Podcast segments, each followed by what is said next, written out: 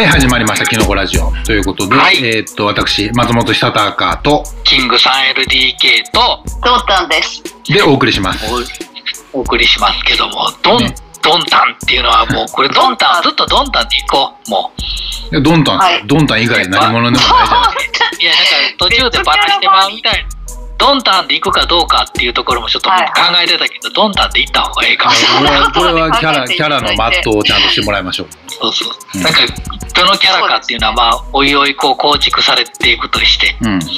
そうですね。まあ、とりあえず、リスナー、いえープロリスナーみたいな感じでいくか。プロリスナーというにあまりにもなんか何も知らなすぎるんですいやいやい大丈夫ですよ。うん、あのー先週でしたか、はい。えっと、今週でしたか、この間更新したキノコラジオが何人か聞いてくれてたみたいで、まあまあなんか昔のね、ドンタンもサマージャムの話なんか聞いた時に初めて聞いてよかったですみたいなうんうん話になってましたけれども、うんはい。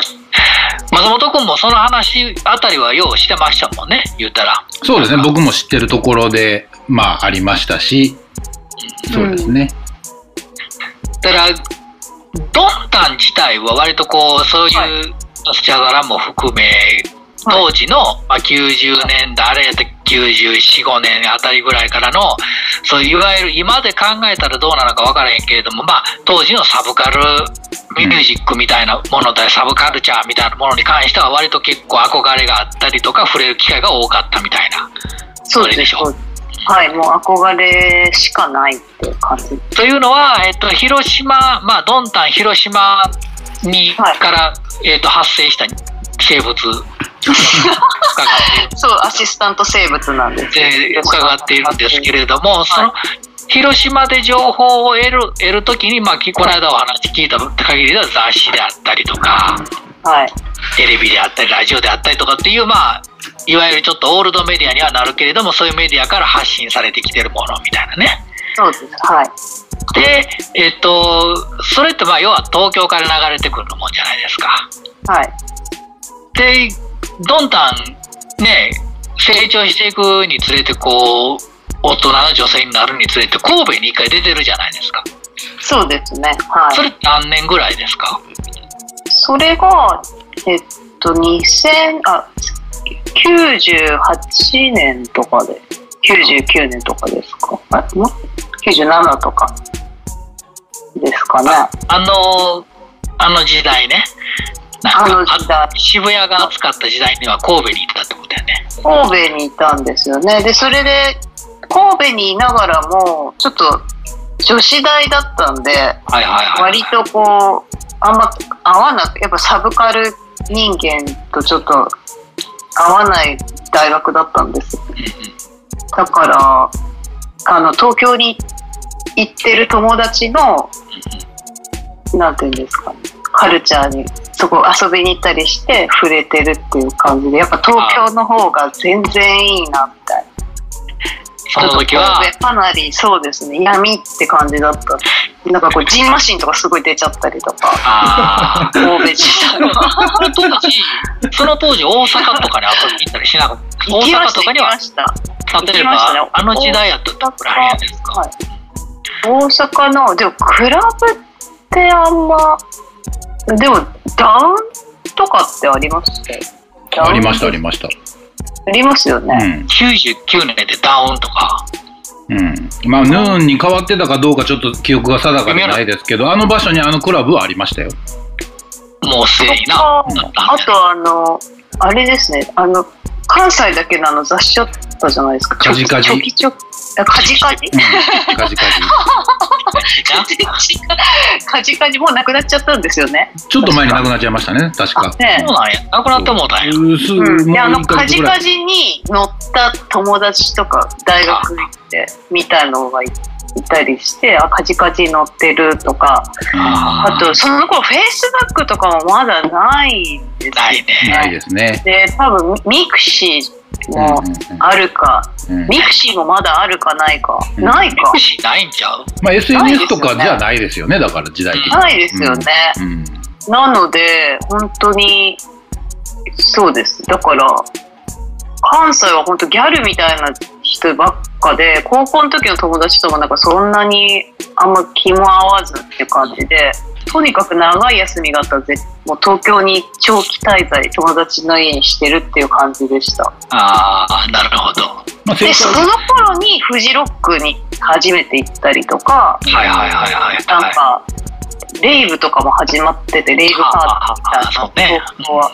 でそれに行ったりとかしてやっぱうんなんか東京の方が楽でいいなみたいなこう田舎者に優しいっていうかやっぱ関西って 関西っぽくしなきゃいけないはいはいはいはい。でやっぱそれがすごい当時はすごいしんどくてもう本当にジンマシン出たりして よっぽどしんど東京は田舎者の考えるマトリックスやからね。た。うん。言ってみたら。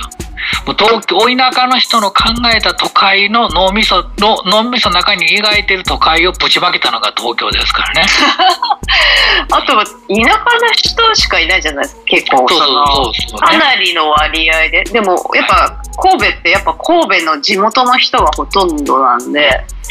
なのでみんなそあと一貫中学から一貫大学まである一貫高校あ大学みたいなったんでみんなこう内部生とかいるような感じだったんでますますこうなんかなんで私こんなそれはそれで村社会ですよね、しっかり。うん。いや完全なる村社会で、ね村八部でしうん、ただね、から村が変わっただけで。まあまあ村社会ですよね。村社会でその村には全然入れなかったです当時で言うと神戸のどの辺住んであったんですか？神戸の元町に住んでました。ああ、元町に住んでたんですね。はい。まあ確かに何もないよね。うん。でまあ元町普通観光としてはすごいいいとこだと思そううんですけど、、そうね。町としてはすごい綺麗だなって感じだったんですけどなんかうーんって。でも大阪行ったら行ったで大阪もそんなすごいそこで友達できるとかでもなく高校の時の友達に会ったりとか。うん。なんかまあ、それぐらい。えたら、ちょっと時代は違うけど、関西のその文化というか、県にはある程度ちょっと触れてますはい触れてます。なんとなくそのそ、うん、多分、旧僕ちょっとその辺ズバッと抜けちゃってる時代といえば時代なんですけど、は多分、あれってさ、な松本あの辺ってさ、うんあの長堀とかがさ、うん。栄えていったって2000年代入ってからやったっけ？そうですね。あの、アメ村の向こう側っていうのがちょっと栄え出したんが、あ90年代後半ぐらい。そうそうそううん。思い出しましたあのサタンアルバイトっていう店なかったですはいはいはいはいはい。あそこでその当時の彼が大阪に住んでたんですよはいはいはいはい。であのそういうちょっとその人はあのエアージャムとか言ってたよこれはいはいはいはいはいはい。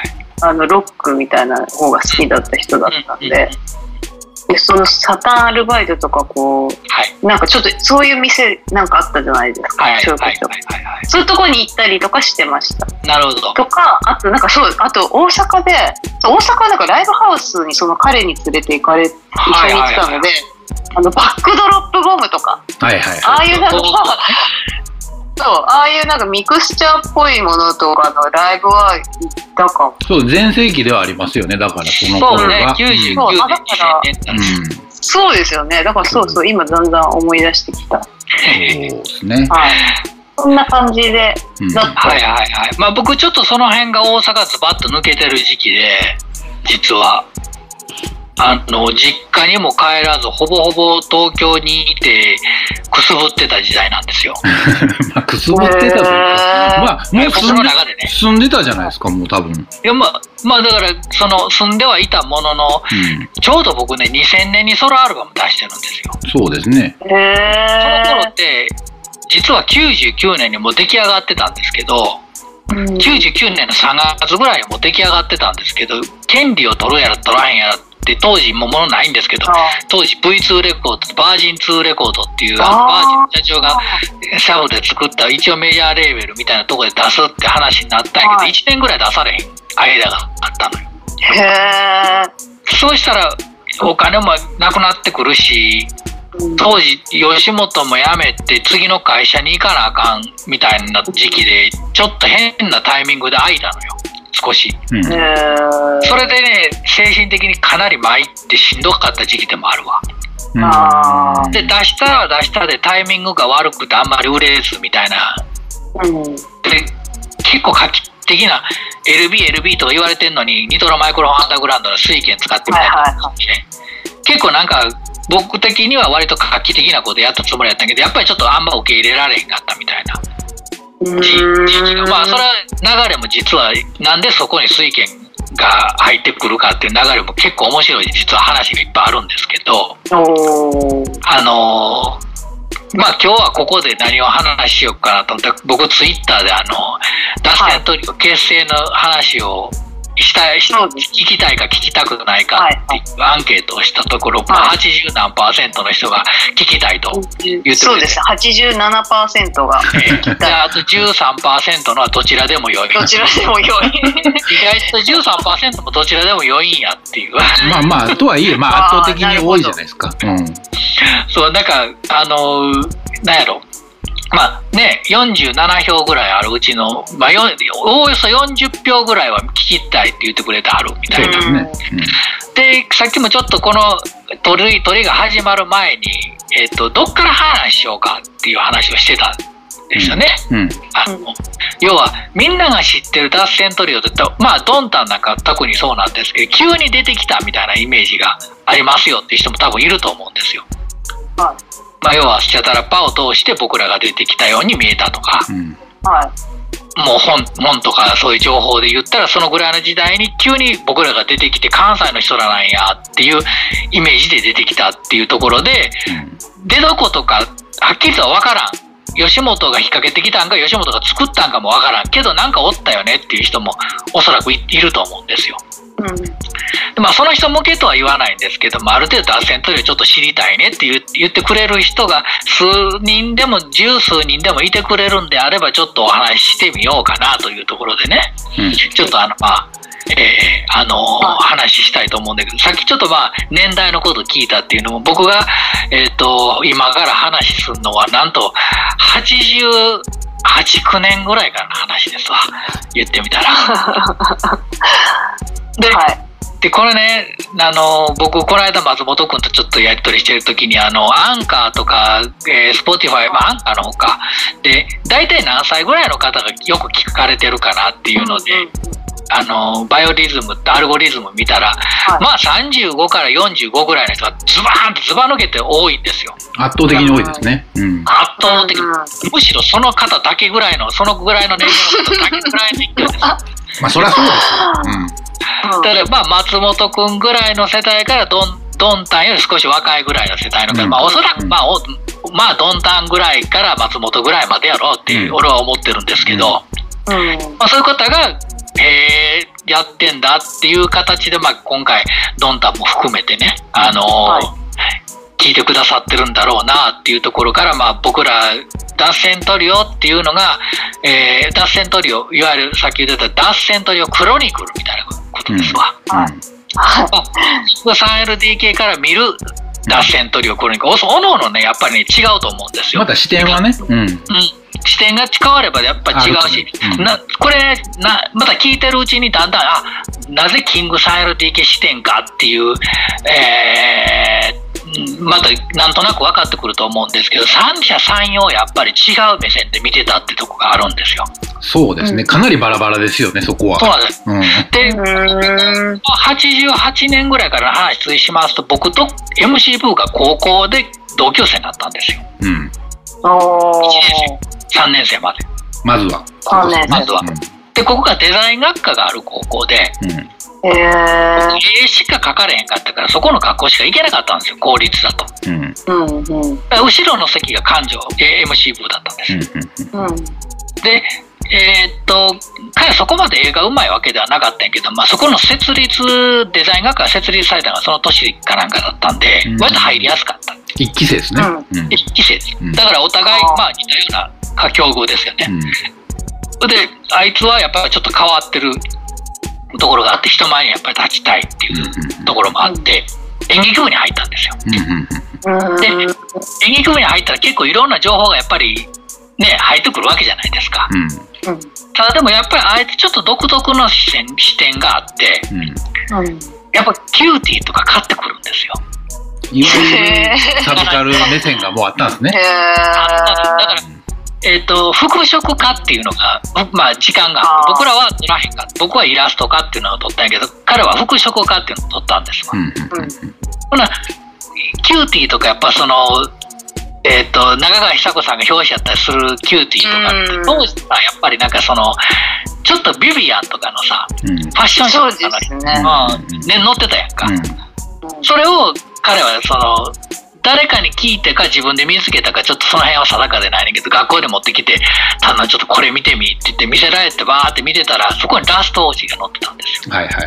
お高木寛ちゃんと藤原宏さん藤原宏あこれ何やろ。って話になって「いや分からへん。ラップってララップってヒップホップ?」みたいになってうんーへーこれちょっと聞いてみみたいな感じでその当時パブリックエナミーのセカンドだかファーストだかが、えーちょうど発売されたぐらいの時ですわ。も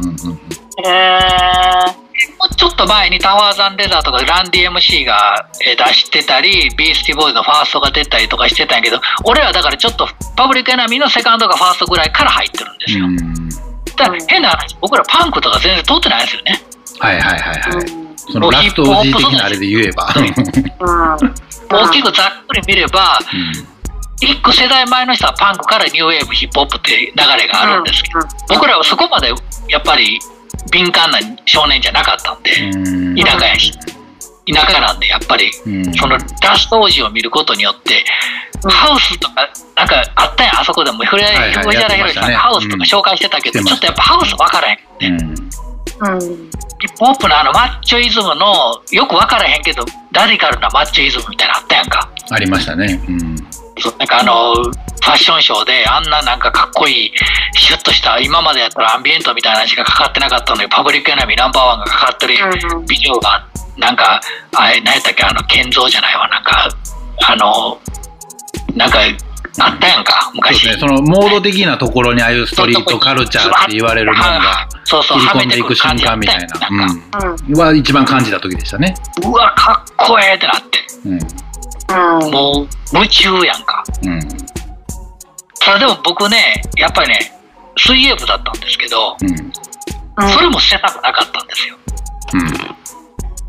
あの、体を動か、運動するとか。うん。うん。うんで、そっちのも、わ、まあ、わらじは2つも履いてないんですけど、その MC 部分、感情のぶ、のぶひろに、あの、進められるそういうものにも敏感に反応しながら、水泳部のことにも、もう集中したかったんで、まあ、その頃、2年生入っ高校2年生になろうかなろう前かぐらいの時の多感な時期にどんどんどんどんそっちの方にいろいろこういろいろシフトしていく時期があるんですけど、うん。だからもう服装とかはまだまだ b ボーイでも何でもないですようん。ジャージですようん。運動部の一つね、だから。どうですよ、うんほんでえっとまあそうとはいえ毎月毎月あいつが持ってきてくれるもんなんで,、うんで自分も買ってみようかなと思い出して買い出したら、うん。ラストオージーとか読み出したわけですよもちろん、うんうんうんで DJ ハンドブックっていうのが発売される。んですうん。ありましたね。あそれが多分88年ちょやと思うんです。よそれぐらいやったですね。は。うん。で近所にーその DJ ハンドブックが売ってないんですよ。そもそも DJ っていうもものがうん。概念がなかったんですよね、うん。もうみんなの中で。うん。うん全てのこの日本中の中で。まだまだって感じでしたね。まだまだチクチクやるんでしょもないんです、ないですね。うん。でその時代にそれを手に入れようと思ったら近所の本屋のおっさんに説明して取り寄せてもらわなあかん。の そう。で宝島見せてこれをおっちゃん取り寄せてもらいたいねって言って。ああようわからんけどいいよな半月1ヶ月ぐらいかな僕ジム通ってたりとかしたんですけどその行きしなにちょっとだけ大きい本屋があってそこのおっさんに言うて頼んで一生懸命頼んで DJ ハンドブックがやっと手に入ったうんうんうん。ただ見たらかっちゃんとか達夫さんとか載ってるわけですよそうですね。伊藤聖子さんが書いてました伊藤聖子さんが書いてあった、うん。うん。でし、まあ、あれな表紙はしんちゃんよスケしんそうですね。うんうわこれが DJ ハンドブックかみたいな。ベテてる人出てる人なんやろ。もうかっこよすぎるみたいな感じやんか。うん。もう都会というかもう異星人やもう田舎のチャリンどういう内容なんですか？それって。要はみんながどういうふうに DJ になったかとか DJ をこういうふうにやろう。ヒストリー的な？そうそうヒステリ的なとこと自分はこういうふうな心がけで DJ やってますとかジャンルはこうですとかみたいな、まあ、自己紹介とちょっとしたインタビュー。そうですね。あとレコードガイドもちょっと載ってて、ちょっと。出てっていう。うん、そう、全体的に、うん、そう、全体的に見渡した感じで。今読みたい。めっちゃ面白そうですで今の面白い最後の方に、えっと DJ のやり方みたいなのが載ってて右と左はこのクロスフェーダー横あーあ、そういうのもあるんですね。ちょっとあるみたいな。そうそうそうそうそう。そのそのちょっとがすごいちょっとの情報を俺の中で。そう、だ広げないといけないんですよ。そう、ハウトゥー的なもんとしては結構ちっちゃくて、もっと概念的な部分で書かれた本やったような、ね。うん、印象がありますね。そうそでそれが手に入ったことによって俺たちの中で、えーと、ヒップホップっていうものがもう核爆弾のように核融合されていくわけよ。パン、パンパンパンパンパンパンパン言うて、うん、でカンコールとか、うん、エアジョーダンとか。あの LL クール J とかそうですね、トゥルー全て俺らが今までちょっと聞いてなかった数年分のやつを全部取り戻していくわけよそこで。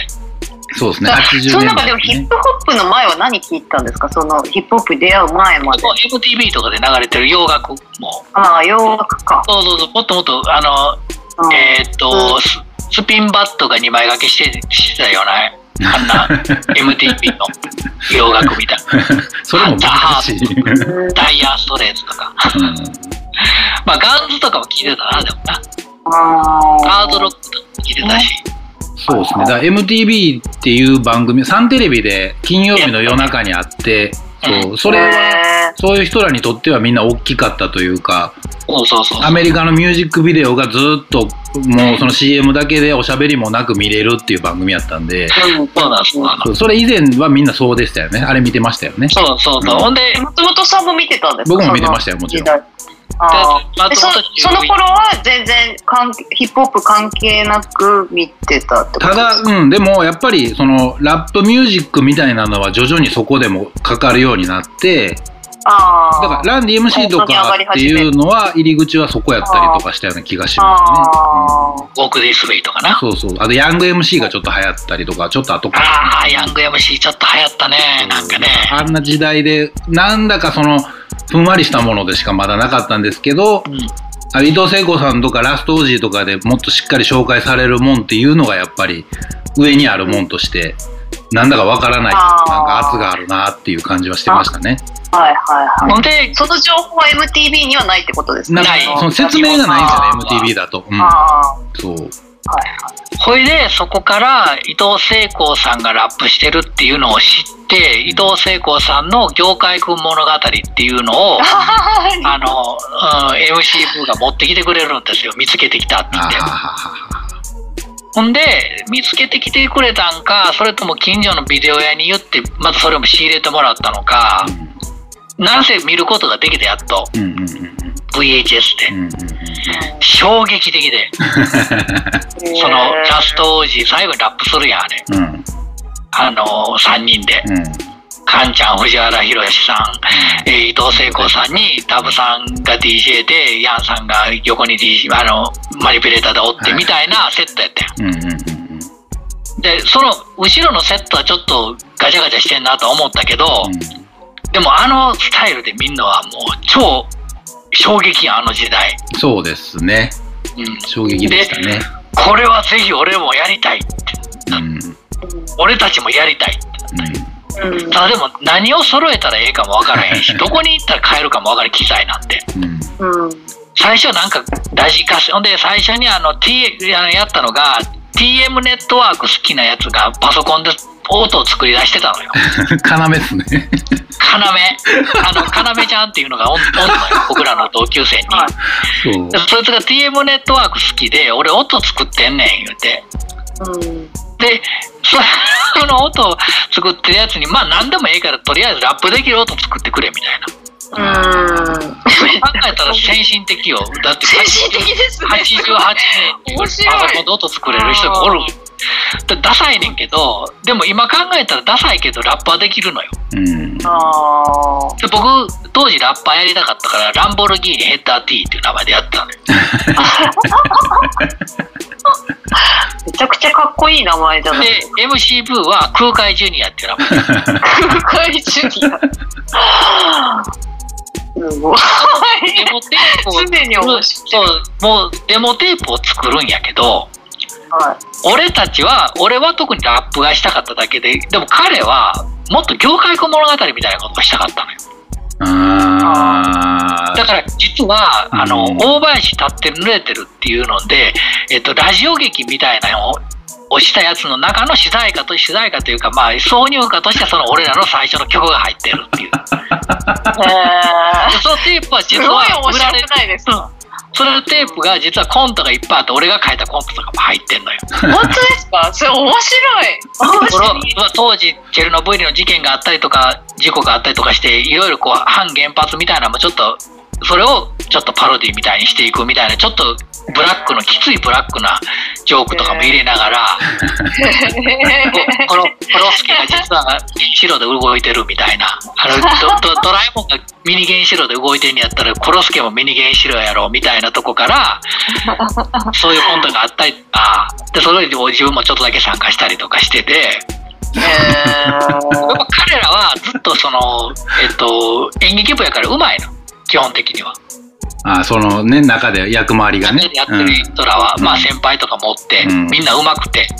うん。はでまあそれはそれでと俺も撮るのは付き合ったりすまあ部活がない時は付き合ったりとかしてたんやけど、うん。その撮ってたスタジオが砂場っていうスタジオでうん。うん。そこにあのえっとそこでエンジニアやってた人と当時付き合ってはったのが浜田真理ちゃんやははははへー。浜田真理ちゃんモダンチョキチョキの浜田真理すごいこれから出てくる人の名前聞いてたらどんどんどんどん すごくなっていくから面白くなってめちゃくちゃ面白いですね。もうすでにめちゃくちゃ面白いです。まあまなんかその頃、聖光さんってあれですよね。あの、ホットドッグプレスの編集ああそうそうそうまだねですよね。もうやめてはったんちゃやめうかなた、やめてた。業界君やってるからもうやめてると思うねんそっけどかそっか、そうですね。でそのまあ要は業、まあ、そその頃の俺らは要はもっともっとリスナーやからさそれに憧れて憧れてそのテープ取るくらい憧れてるわけよ。で、えっとその砂場スタジオでマリちゃんにいつもガーリックガーリックチャーハン作ってもろたりしながら、まあ、紹介と取ったりとかして幸せ。そうであの MC ブーまだブーブーではないけれどもはい。とそういうことをやりながら一生懸命なんか試行試行錯誤してたわけよ。うん。うん。うん。うん。それがまあ凝縮されたこの高校の3年間のうちの何ヶ月やと思うねきっと。まあはは多分。意外と短いってことですね。今あ今考えたらあまりにもいろいろありすぎて3年のうちでこんないろいろあった2年なんやったら2年のうちでぐらいの。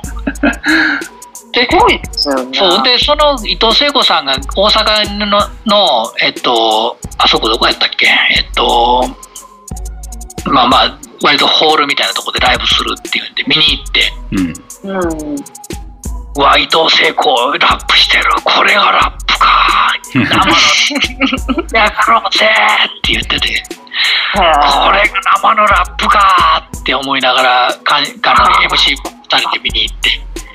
やばかったなぁみたいな。その頃はカンゴールかぶってますわ。ーはいはメダリオンって言って、アフリカのマークのついたメダリオンっていうの首からぶら下げて、うんアディダスのジャージ着てましたとか。ああ、もうヒップホップですね、完全に。でもダサかった、ジャージが。私が？そうダサかった、なんか。で今考えたらクソダサいねんけど、下になんかあのストーンウォッシュのジーパン履いてたから、今考えたら完全に b ボーイやねんけど、うん。今来たら多分、まあそれっぽい b ボーイになるけど、当時自分でコンプレックスを抱くぐらいダサかったと。そうなんですか。3本ラインが来たかったのに3本ラインが売ってなくてみたいな。これじゃないねんなーって感じですよね。これじゃないねんけど、まあええわ、みたいな。で、えっ、と、なぜか奇跡的にエアジョーダンの、えっと、コール店のキャップが手に入ったのよ。当時売ってなくて、1個だけスポーツワールドに売ってて、あ もう急いで買って、くそ暑い夏場でもコール店のエアジョーダン買って、うんエアジョーダン意外とでも変えたんですよね、当時はまだ。ギリギリな。ギリほんでギリ。うん。エアジョーダンの、えっと、えっと、エアフォースもあんまりなかったのよ、当時。あの、ボールのマークついたやつね。ボールのマークついたやつか履いてて、で、学校に履いていったら、もう学校にズリパンで、あの、エアフォースなんか履いていったら、お前なんでみんな、ま、もう板かじやで、まだ。ヤンキー板かじ時代に、ズリパンの、あの、やっぱりちょっとパンクっぽくしたいから、頭もちょっと、ちょっと立てていってみたりとかしたり したら、なんでスキー靴みたいなの履いてんの？あーなんかめっちゃ平和な感じする。えあのまあ僕ら要はえっ、と工業高校のデザイン学科やからヤンキーが多かったんですよ。はいはいはいはまあそんなのもあってあんまりそういう部そういう今でこそヒップホップ不良みたいなイメージあったけど昔はヒップホップ不良なんてイメージなかったからさ。なかったですね。変わった人にしか見えなかったですよね。そうそうそうそう、うん。なんでお前そんな格好してんの？でよう聞かれましたわ、まだ言うてもわかるかい。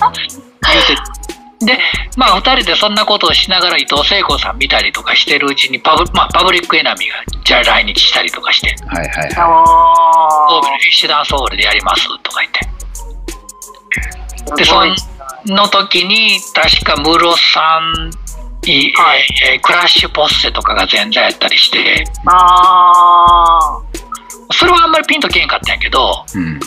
まあ、パブリックエナミーは初めて見るし、ーこれがあのパブリックエナミーやターミネーター X あんま客入ってなくてね実はよく考えへるえ。でもパブリックエナミーもう間近で見れるっていううんうん。ターミネあの僕その前にずっとビデオでそのターミネあのパブリックエナミーっていうビデオであのライブ見てたんですっごいマジソンスキア側でぎゅうぎゅうのやつ見てるから、うんうん。おおそらえらいことなんだよそうでもないなみたいなへまだ復帰してなかったからえ。うん。でその後まあブギーダンプロダクションとかも来てみてでヒップホップすげえなやっぱターンテーブル2枚やで。2つやで。誰どないやってんねやろ。で機材とかを なんやかんや言うて親にまああれは MC 部の親やったかなんかにうまいこと言うてなんとか購入させんのよ。ほんでみんなは2人でどういう同じレコードを2枚つなぐってどういうことやもうその時同じでレコード2枚買うなんていう感覚ないやん。ないですね。うん。だからとりあえずあるレコードでなんとかやってみるかみたいな。うん。で、えー当時のレコード屋さんで1枚だけブレイクビーツ、あのーサイモン・ハリスのブレイクビーツが売ったんで、サイモン・ハリスのブレイクビーツって書いてあるから買ってみたんやけど、サイモン・ハリスとか知らずにあ。、うんうんうん。そそれ1枚だけ買ってもう1枚2枚ってどういうことやねんみたいな。お 金もないし買われへんやん。ただでさえ他人の親騙してるみたいなことしてんねんからさ。まあ、お金ないですわね ま。あ、MC 部もさ、それまでそれなりに、やっぱりちょっと後ろめたい気持ちで、お互いみんなおお金ない中で、まあ、あるもんでなんとかするか、みたいな。うんうん。で、DJ ハンドブックにはマイケル・ジャクソンをずっと2枚掛けしてたんだよねって、マイケル・ジャクソンを2枚掛けどういうことや、みたいな。同じレコードを2枚買ってきて、どういうことやって思いながら、まあ、その全くわからないまま、そのブレイクビーツっていうの違うのも買ってきて、うんうんで違うブレイクビーツが2枚あるわけですよ。うんうん。うん。で、それで、とりあえず、やってみ、2枚置いてみたら、つながるっていう衝撃がまた、シナプスがバチーってつなが、こう、バチバチーみたいな。ターンテーブルの右と左がこの横フェーダーによってつながるみたいな。うん。説明書とかそういうことだからない、もともとないから、そう、ターンテーブル買ってもそれについては書いてないですからね、ブレイクそうそうだからについては。もうほんまに、あのスクラッチも上の、それこそようみんな言うけど、家のなんかあの、ターンテーブル触りすぎて壊してとか言って、壊した上に中にパンスト巻いて直してさらにスクラッチしてみたいなことして これかな？いや違うな。って針も飛ばして。でやっとでやっと何の思いで手に入れたターンテーブルは針も飛ばん、まあ、飛ばんというか、まあ、折れへんし、スクラッチ思ってたスクラッチの音が出てこれやみたいな。あのバスドラのスクラッチの音が出た時の衝撃よ。自分でできた時のね。ツクツクツクツクっていうあここここれかみたいな。もう衝撃の連続よ。これが DJ かってなったわけですね。これがブレークかみたいな。うんでそっからまあうんまあ要はターンテーブル持っていやらしてもらえるクラブが分からへんからライブハウスでやってたんやんか。うんうんうんうん。最初何やった？らターンテーブル1台しか持ってかれへんかったんちゃうかな。車で行けるわけじゃないしね。ああほんでなんとかかんとか1台とミキサーとミキサーもヌマークのでっかいミキサーでさ当時 で横フェーダーも重くてスクラッチ出し聞くこともできへんのよあんまりね。うん。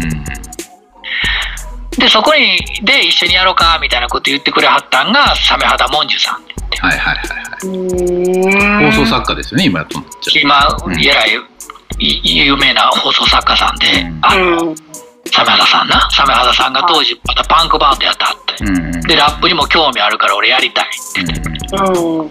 アナルキング SM っていうあの みんな名前が。うーん。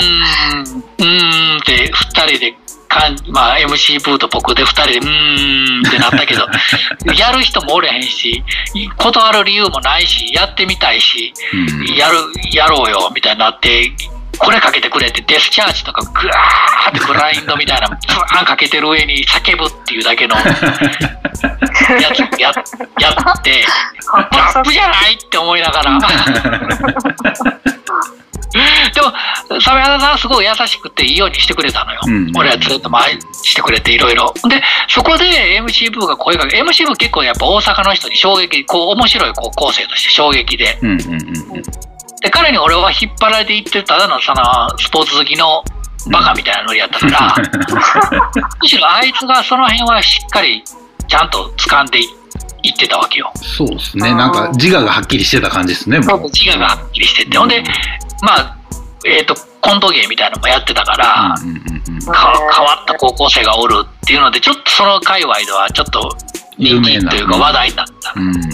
えーえその界隈ってどどの界隈なんですか？要はインターネットがない世界に大阪アンダーグラウンドの。アンダーグラウンドニューウェーブ、ニューウェーブアンダーグラウンドみたいな。そのそういう人たちってどこに集まってたんですか？そのそれがベベアアーズ。とか、うん。ベアーズ？とか、あとだからう、ちっちゃい劇団がたくさんあったりとか、んで、そのミニコミ誌みたいな、ジンみたいなのがいっぱい出てたりとか、あっていうのでみんなな繋がって時、た。うんそうそう、その当時、そのベアーズっていうのが、山本さんっていう、山本誠一さんって、ボアダムさんがはいはいはいわかります持ってる、あの、ベアーズ、ナンバーベアーズっていうライブハウスやってたのよ。うんうんだから山塚愛さんとかも時々来てはったし、はいだから、そこら一杯一からが一緒やったわけよ。もうごちゃっと。うんいろんなジャンルの、そう、いろんな人がたくさん出入りしてるようなとこをやったっすよね、なんか。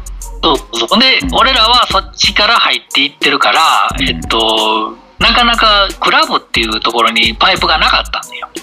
そうですね。うん。あのーそこへ来て、割とそっから、どこから知り合いやったかちょっと、ちょっと定かではないんやけど、多分 MC ブーが知り合いになそこのベアーズで知り合いになったのが中谷さんっていう、まあ、吉本ではないんやけど、吉本の、えっと、周りの、うん、そうですね。あの、吉本と仕事してはる、今でも今でもやってはるライターさそうんがいてはったんやだマンスリー吉本をずっとやってはった。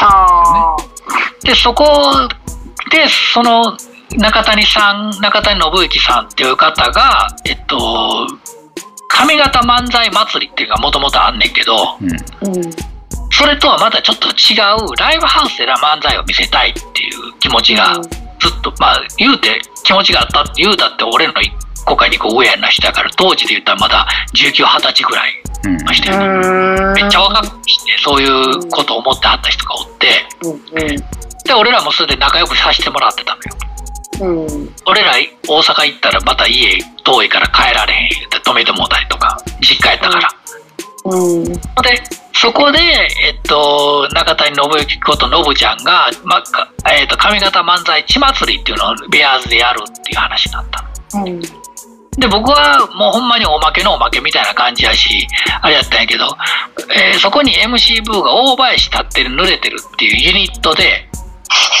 高校の演劇部の先輩と一緒に出るって感じうん。ほんでまああるいはそこに出てたのがまあ雨上がり消したいとかえー、嘘。99とか、ね、だから、ダウンタウンの後の若手芸人みたいなところが結構そことリンクしてくるんですよね、なんか。まあ天然素材天然素材まで言う。うん。はいはい、はい。それの天然素材全やみたいなそういうやつか。そういうところの人がちゃんとうまくまとめて、ナインティナインが出てたり、あと誰が出てたら、あの、今でいう柳ブソンとかが、うんそうであの、すね。出てたりとか、あとバッファローとあまか、バッファローゴロー、うんバッファローゴローも出てたし、えっと、あと、剣道小林とかさ、うん。へ出てるところで僕らは、まあほんまにそれやから、そんな立ち位置やから、もぎりで入れてくれっていうので、ただで見たいって言って。うんうん。で、そこにオーバーしたって濡れてること MC 部。で、秘密結社 Q っていうコント集団ことロボチューがそこに一緒に出てたわけよ。で、もちろん芸人さんは面白いんやけど、一番衝撃を受けたのが、その、はい。秘密結社 Q やったわけです要はね、なんやろな。他他の芸人さんはほらやっぱ面白いやんもともとやっぱコントもやるし漫才もするしの人なんやけど秘密結社 Q だけ おむつ履いて出てきて2人でニヤニヤ笑いながらおむつにこう 1, 1リッターのコーラをドボドボドボドボドボって流し合いながら あの踊るとか。かなり過激な芸をするっていう。あちょっと衝撃弾っぽいことしてあった。であまりの衝撃の面白さに俺学園走っててめちゃくちゃ面白かったっすって声かけたんだよ、うん。MC ブーと2人で。はい。で俺カンゴールのハットかぶってインセンスっていうあのイギリスのスケボーのブランドの T シャツ着てたやんか、はい。お前ラップ好きなんか？って言われて。はい。あ俺もジャンジャングルブラザーズ好きやね。とか言ってえマジっすか？とか言って。うん。ソルトソルト好きで。とか言って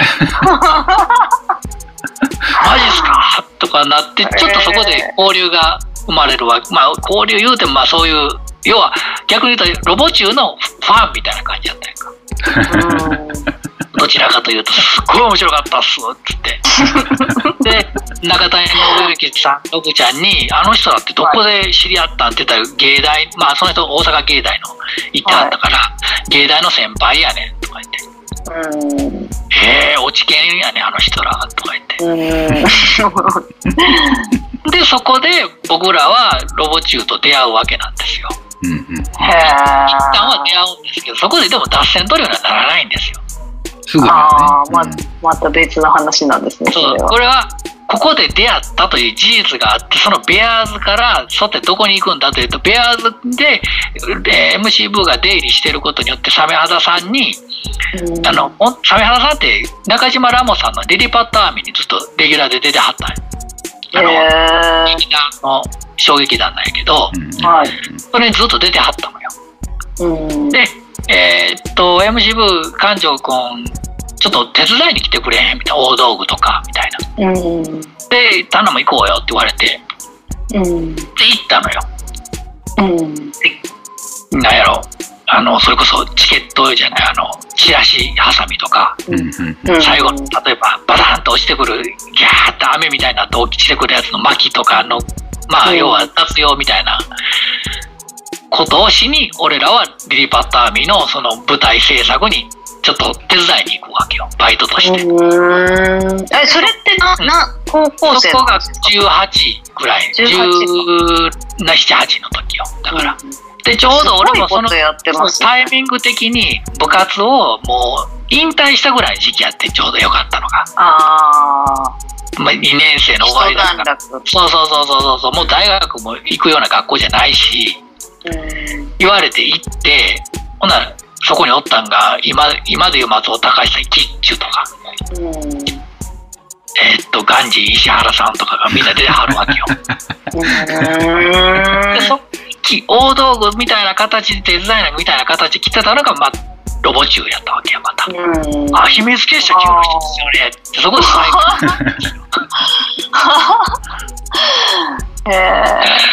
で、ロボチューはその時にソウル2ソウルのパーカー着て、うんシャレとんのよ。もう、ソウル2ソウルのパーカー着て、おかっぱみたいなのに、あの、ライなんか、ライダースゴーグルみたいなのあるやんか。あれ頭に巻いて、あの、オーバーオールベロンってして、ベルト巻いて、おしゃれですね。そう、エエアトレーナー履いてはんのよ。あめちゃくちゃおしゃれなこと。翔さんおしゃれですからね。うんソウル2ソウルのパーカーやないですか。あイギリス語で。とか言って。イギリス行ったことあるっすか？みたいな。もう3人でこうやってチケットあの、なんや、チラシこう挟みながら、ジャンブラのラあのライブを見たことあるで。マジで？とか言って。衝撃ですよね、もうそら。衝撃やん、そんな時、高校生にそんな話されたそんなら。話したらね。うんしかも周りで、今みたいに、そんな情報なんもない時やで、うんラップなんて。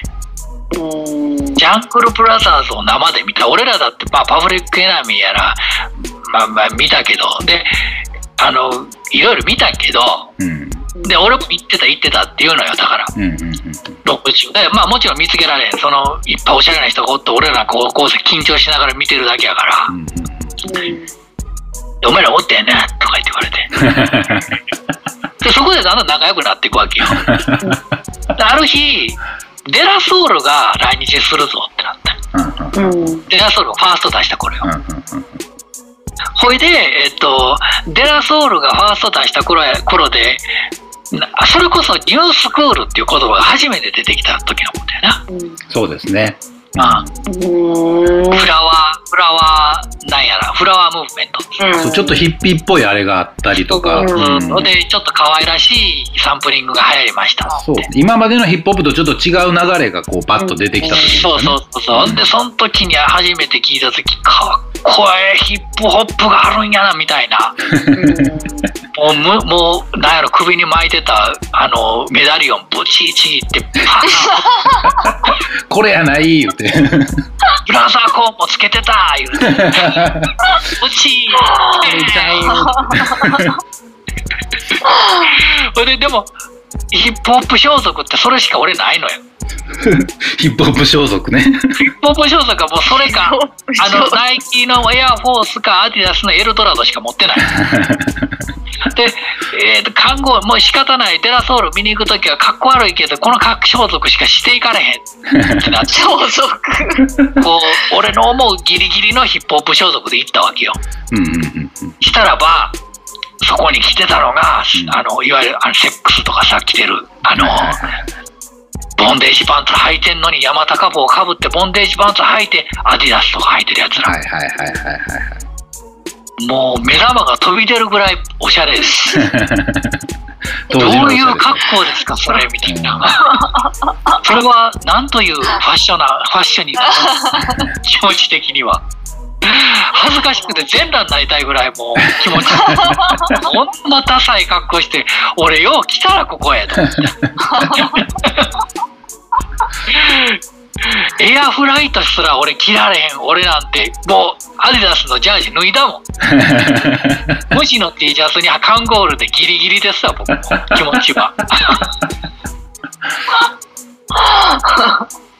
めちゃくちゃいい話じゃないですか。そうほんでその時はやっぱりさすがに人いっぱい入ってましたよ。うん。うんうんああ。ほんで、えー、と僕らはもう完全にデラソウル見るバラになってるわけですよ。うんうんうんデラソウルが見たいバラになってるわけですよ。うん。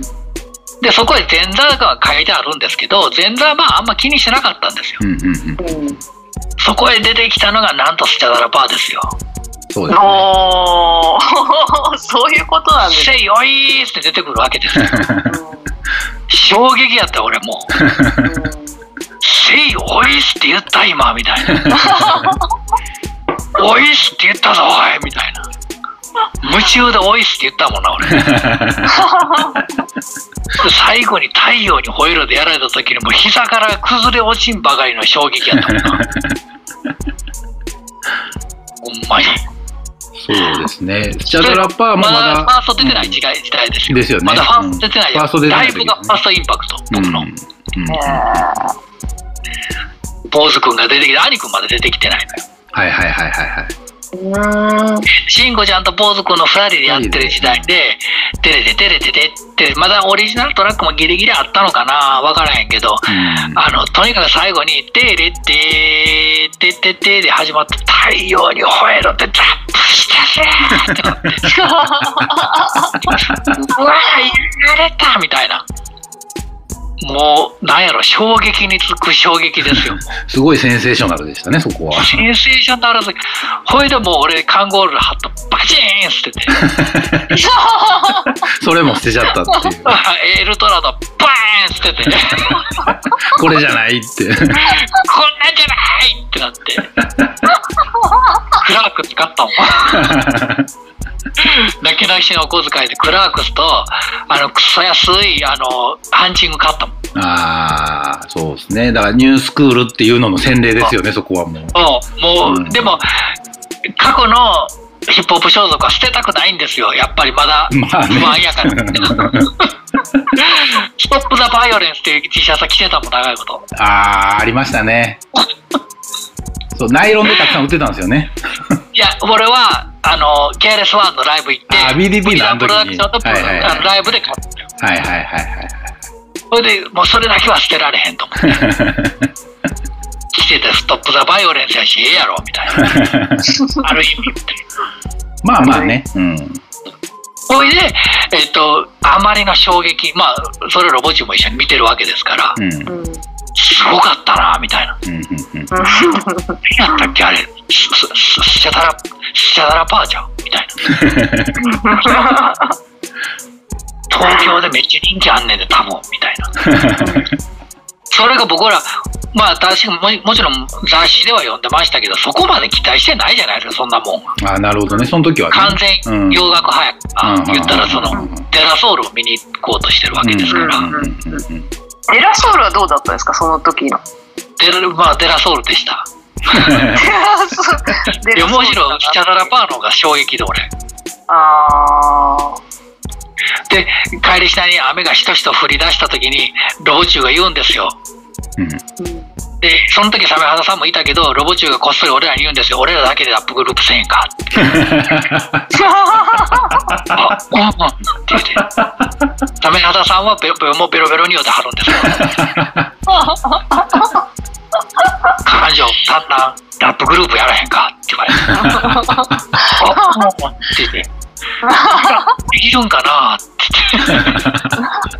めちゃくちゃいい話。めっちゃいい話ですね。フィッシュダンスホール、フィッシュダンスホールで帰りしなに大丸の前で、うん。元町、どんな分かるでしょ、元町やった大丸の前で、わかりますよ。ベロベロに酔っ払ったサメ肌さんが横に、横たわってるところで、あの、彼のロボチが俺らに向かって、お前ら二人、ラップする気ないかって 言った時の、スタダラパー見た後のあの気持ちの熱さのまま、俺らやったら勝てると思うねん。ラステントリューの、しあの、クロニクルですよ、これから。まあそこが結成のそのきっかけですよね、だから。ビシャーガシャーって。やらへんか。できる？絶対できる。謎の自信。当時ロボチュウ20、まだ1。僕ら18。若っ。若い。チャタラパーミで、もう、むしろデラソールがどうでもよくなったね。ああ、そっちの方が衝撃大きかった。で、ロボチュウやっぱりドリフも好きやったし、はいはいはいはい。お笑いも好きやったし、芝居もやってたし、コントもやってたから、やっぱり、で、何にな将来になりたいかって言ったら、俺は大学出るけど、うん大道芸人やりたいって言ったの。おー。あれは大道芸人、ピエロがやりたいってお言って。結ー。構バレエ習ったりもしてたの。へえ。それで、そ、そういうのもあってかでやっぱおしゃれやしそうですね。敏感にいろんなものに反応するところ俺はすごいなあの人ってなっておイギリス帰ってイギリスが帰ってきたあのそれこそセリショナリーズとかセックスとかいっぱい持って持ってんの。お互い俺も水泳部で体でかかったしあの人もラグビー部で体でかくて入らへんのよ入らへんけど買うねんそんなんちゃうねんって言うおしゃれはそうちゃうねんみたいなめちゃくちゃおしゃれなことですよねでもそれって当時だからセックあそこのあのビビアンでイギリス本店でセックスとかセディショナリーズを買ってきて、うん。日本のタンスで眠らしてる人やから。眠らしてる。切られへんから。めちゃくちゃおしゃれですよね本めちゃくちゃほんで2人で来てなんでこんなパチパチなんだよな。これ以上ないねんなって。これやっぱさすがに切られへんよなみたいな。細く生まれたかったよな。骨がこうやもんなみたいなそう、ロボチの硬いいいっすからね。うん。そうそうでも持っとくねん言って。これはナイキの靴と,、えー、とビビアンのカーディガンを交換してもらった。だ俺の着てるビビアンのカーディガンは本物やねん。今のビビアンとちゃうで。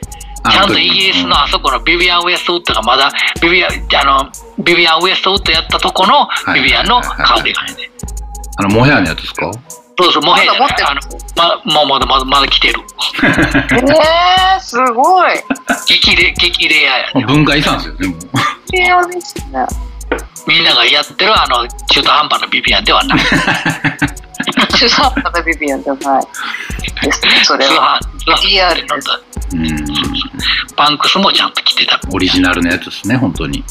うん。でそのその3人が集まった時に、えー、脱線トリオには実はまだでも実はならへんねん。あそうなんですね。まだ。えーっとここで、えーっとラップグループオバキューが始始まるわけよ。3人で。全身となる。うん。全身オバキューっていうラップグループが始まる、はい。これがねまた紆余曲折あって MC ブーはうん。であの高校生ながらまたまあ大学行って入ってからやったかな、うん。入ってすぐ大阪テレビの構成作家みたいなことやりだすのよ。バイトで。あはいはいはいはいはいはいはい。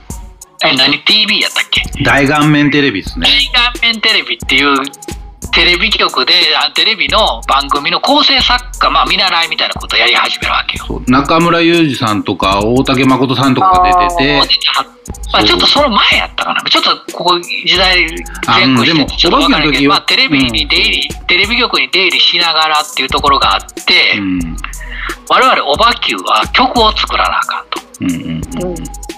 あのーのオバキューっていうのはスチャダラパーのファーストの OB 級から取ってんねんけど。はあはあはあへえオバキューっていうラップグループにしようって言って。で、えっと、えーっと、曲を作らなあかん。のもちろんサンプラーなんてないし、分からへんし、うん。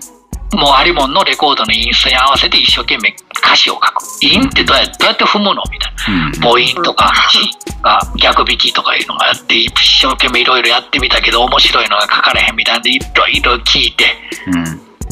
まあもう完全にスチャダラパーのコピーみたいな。で、それが、もう大阪色も全くない。うん。もうほんとスチャダラパーのそのまんまっぽい朝からカレーは食えないよみたいなこと言ってるような覚え今でも覚えてる。朝からカレーが食えないからカレーは食えないよのん。びりしてるでそれを一生懸命大阪芸大の落ち研の部室、この間あのミルクボーイミルクボーイも大阪の落ち研大阪芸大の落ち研なん。やけどうん。この間なんかアナザースカイかなんか出てた時に大阪のその芸大の落ち研の部室を紹介してて「ああここやここや」って言っててなんか見覚えあるなと思ったら「あ俺らもここでようめっちゃ歌詞書いたわ」っていうその落ち研の部室でロボチューと MC 部と僕3人1週間ぐらい泊まり込みとかしながらで僕は僕と MC、MC 部はね、あの、うちの実家の近所の大学にちょっと行ったんやけど、中途、途中で、えーと中退しはったんうん。うん。でアルバイトしながら、そんなことしながらって、僕も印刷屋で勤めてたんやけど、そこを辞めて、そんなことしながら、もうなんとか食いつなぐみたいな。で、そうで、大阪の芸大の、あの、大阪芸大のあの食堂でよう飯みんなで食った、3人で食ったわ。なんか。で、げあの、うち系の人らにおごってもろたり。うん。うん。うん。ほな、ある日、犬が迷い込んできてさ、うん。ドライ、あ、うん。ヘアブラシ加えとんねん。おお、なんやこの犬めっちゃ荒れてんな。ついてくんねやんか。うん。で、あの、大阪芸大も、あの、広いから、いっぱい人がおるときとなんでかおれへんときがあって、犬連れてブラブラ歩いてんの俺らぐらいでさ、うん。こいつ名前何しようって、チャック D にしよう。頭ええねんめちゃくちゃ。うん。そのブラシ自分で解いてくれって持ってくる白いああ、そういうことですえか。ー。で白い割と柴犬みたいな犬で。うん。で、俺らも金ないねん。明日もうほんま30円でなんとかせなあかんねんみたいな。うん。で、これは女になんとかしてもらうしかないなみたいな。状態で生きてるわけやから、うん犬をに餌やる余裕がないわけよ。まあ、1ヶ月ぐらいかな、一緒におったけど、もういよいよ無理やってなって、ガソリンスタンドに置いてくるっていう。もう、ほんまにその日に食うた俺らが脱線丼って言ってた、まあ、脱線丼だあの今後から言うけど、脱線丼って言ってた、あの、ご飯に、当時吉牛行くと、サラダの、あの、ドレッシングが無料でいっぱいかけれたんか。はいはいはい。白飯頼んで、サラダ頼んで、ドバッとサラダ乗っけて、ドレッシングブワーかけて、その上に生姜バーン乗っけて、めっちゃ食うっていう。でそれのご飯ちょっとだけ残ったやつ、その犬にやって、えーっと、ガソリン、まあ、ロボ中その当時珍しく半分壊れた車に乗ってて、でその車に乗っけていつも行っててんけど、もう無理や、俺らが死ぬってなって、ガソリン入れるついでに、えー犬も置いてきちゃったみたいな 悲しい過去を引き。悲しい。うん。ひょっこり現れたらどうしようかなって言いながら、まあ今、今やから言うけどな、まあね。チャック。で、あのーまあその、そんなこんなんしながら大阪芸大で曲を作って、うん。で、まあ MC ブーが仕入れてきた情報によると、どうやらイカ天みたいな番組がテレビ大阪でやるらしいぞと。あはは。どうやらそういう番組が始まるらしい。しかもあのねのねの原田信郎が司会。堀口博子やったっけ？違うな。誰かがアシスタント。うんまあそれはええわ。うんそこで俺らいきなりテレビデビューしようみたいな。でそこでその朝からカレーは食えないよっていうラップ考えてはいはターンテーブル持って出たわけよ。うん。うんうん。そこに審査員として出てはったんがマイケル富岡さんその名前が出てくるとは。ほんで、これが悲しいことに、ダメっていうやつは、このノーっていう方に寄っていこうっていう、なんか、こう、観客がな、うんうん。どんどんどんどん寄っていって、マイケル富岡さんはもちろんノーの方に行くわけですよ。僕らの朝からカレーは食えないよと。当時でいうオーキッズのトラックに合わせて、てててててててててて朝からカレーは食えないよって。ロボ中はその時、よう あの、溶接のなんかグラサンかけて出てたわ。で、僕は古着のテッカテカの、あの、もうちょっとおしゃれになってきてたから、ハンチングはもう当時のハンチングかぶって、テカテカのなんかあの、なんやろ、スカスカジャンみたいなの着て、うん。ダッサかったな、今考えたら。で、そそれを披露したところ、マイケル富岡さんはもちろんノーの方に行って、全員ノーの方に行くぐらいの勢いよ。ほな、マイケル富岡さんが一言言ったのよ、そこで。あの、君たちね、僕はね、ニューヨーク育ち、ニューヨーク生まれだからね、よくわかってんだよ。あの、ラップにはうるさいよ。君たち脱線してるよ。ピキーンって3人とも。脱線トリオだーみたいな。名付け親マイケルとね我々は脱線トリオである。やばめちゃくちゃ面白いことだったんですね。君たち脱線、脱線してるよ。脱線トリオや。ロボチが車の中で帰りしなに、帰りしない3人で落ち込みながら、俺ら、今日から脱線トリオや。はい。脱線トリオの団長。えあの、もう、何、あの、ワイパーがほぼ動かへん、キク、キクってなった、なんか、後ろにアコーディオンとか、あの、ズラとかいっぱい乗っかってて、3人ぎゅうぎゅうになって、乗って、今日から俺ら、脱線トリオで行こう。わかった。そこが誕生っすねじゃあ脱線ー、とえ見知られてきた誕生や。めちゃくちラッパーなんて一人もおれへんかと。紆余曲折あっての、うんゃ。あ出てるのみんなパンクみたいなのとか、あの人間椅子みたいな、人間椅子じゃないわ。何やったっけあんなばっかり。うん。ラッパーなんて一人も出てないし、大阪にラップしてる人なんておれへんのちゃうんちゃうかな。なんやったらこっちから東京以南は一人もおれへんのちゃうかなぐらいの気持ちになってくるぐらいです。誰も何にもやってないし、俺らのことを何にも思ってないぐらいの感じ。何してるかもわからんそうでしたねでもうんその頃松本さんはどんな感じだったんですか？僕はまだ中学生かぐらいで中学生か。うんそう。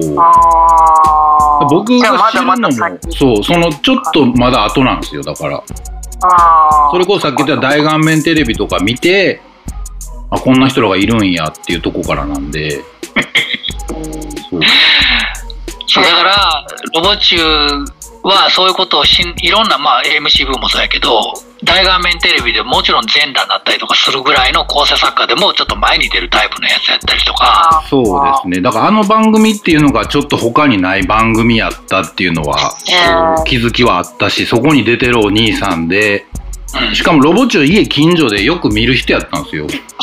あ電車と僕か。が、僕ね、あんまり関係なかったんです、そうそうだなんかそんなにそっちは全然噛んでなくてで。あ。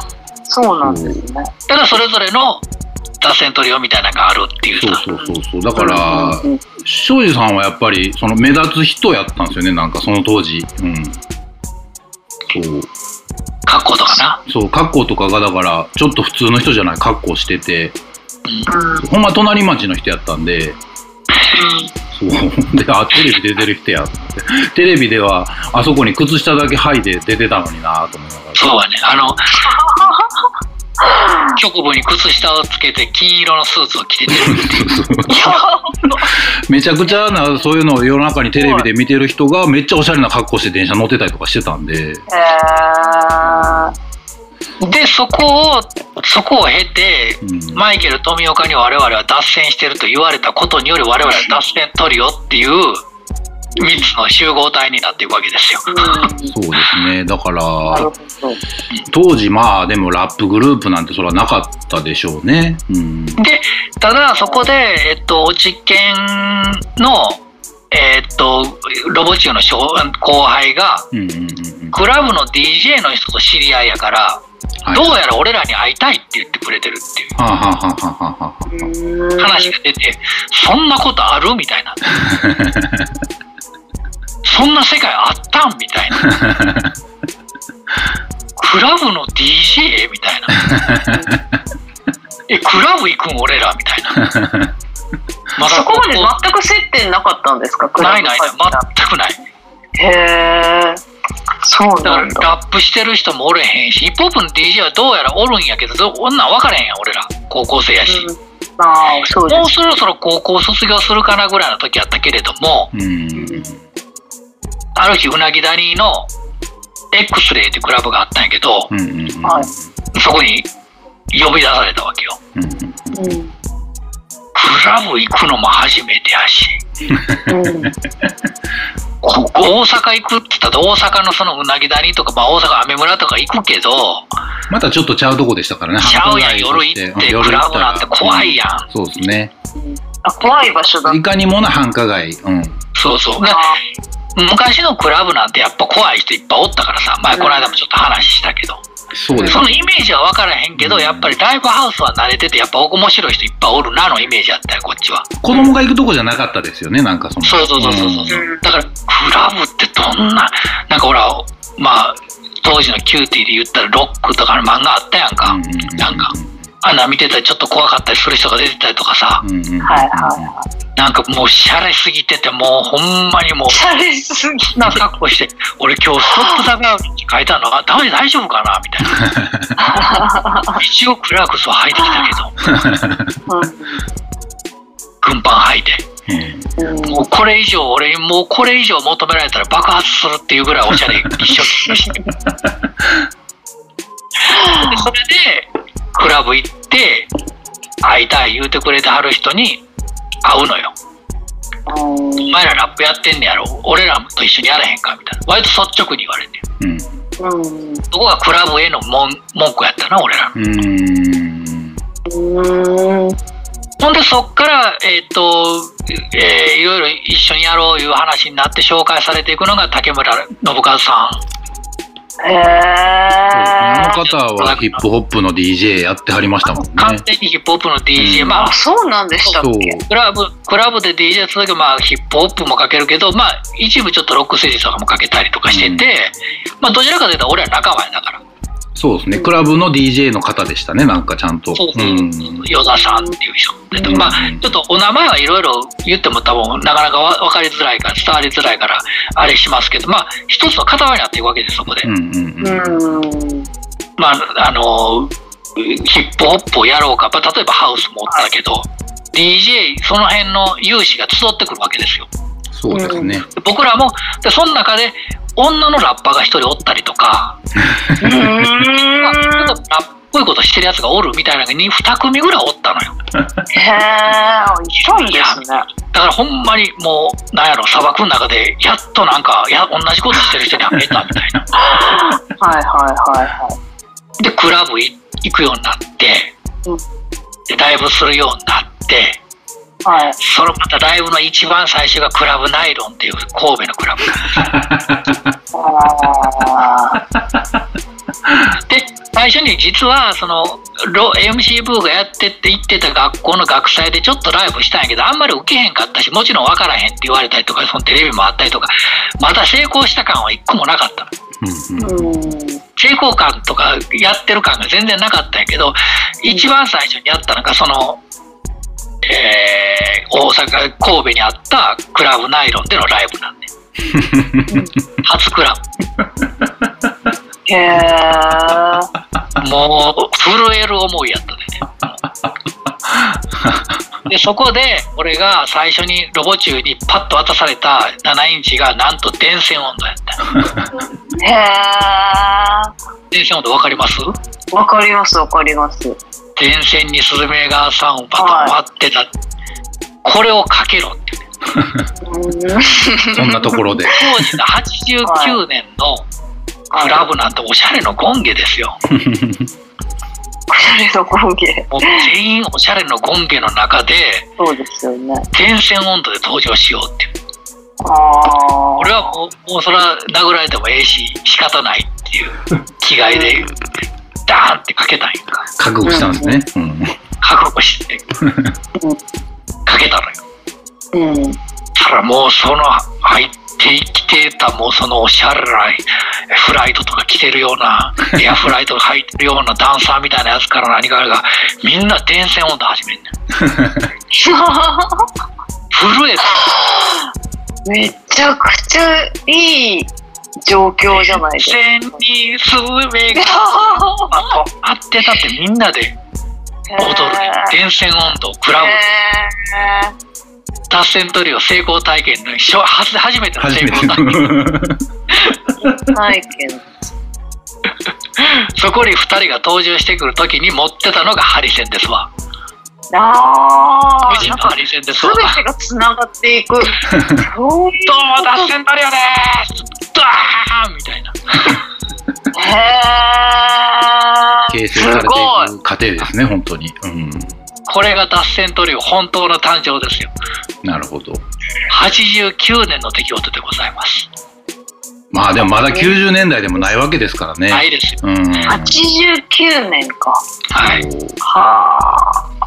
すごい。ねまあそれは確かに、あれですね。火の鳥みたい そう、長いからここぐらいまでにしとくか。そうですね、一回ここぐらいまでで、まあ第1回ってことですねめち。ゃくちゃ面白かった。普通に聞いちゃった。なんか。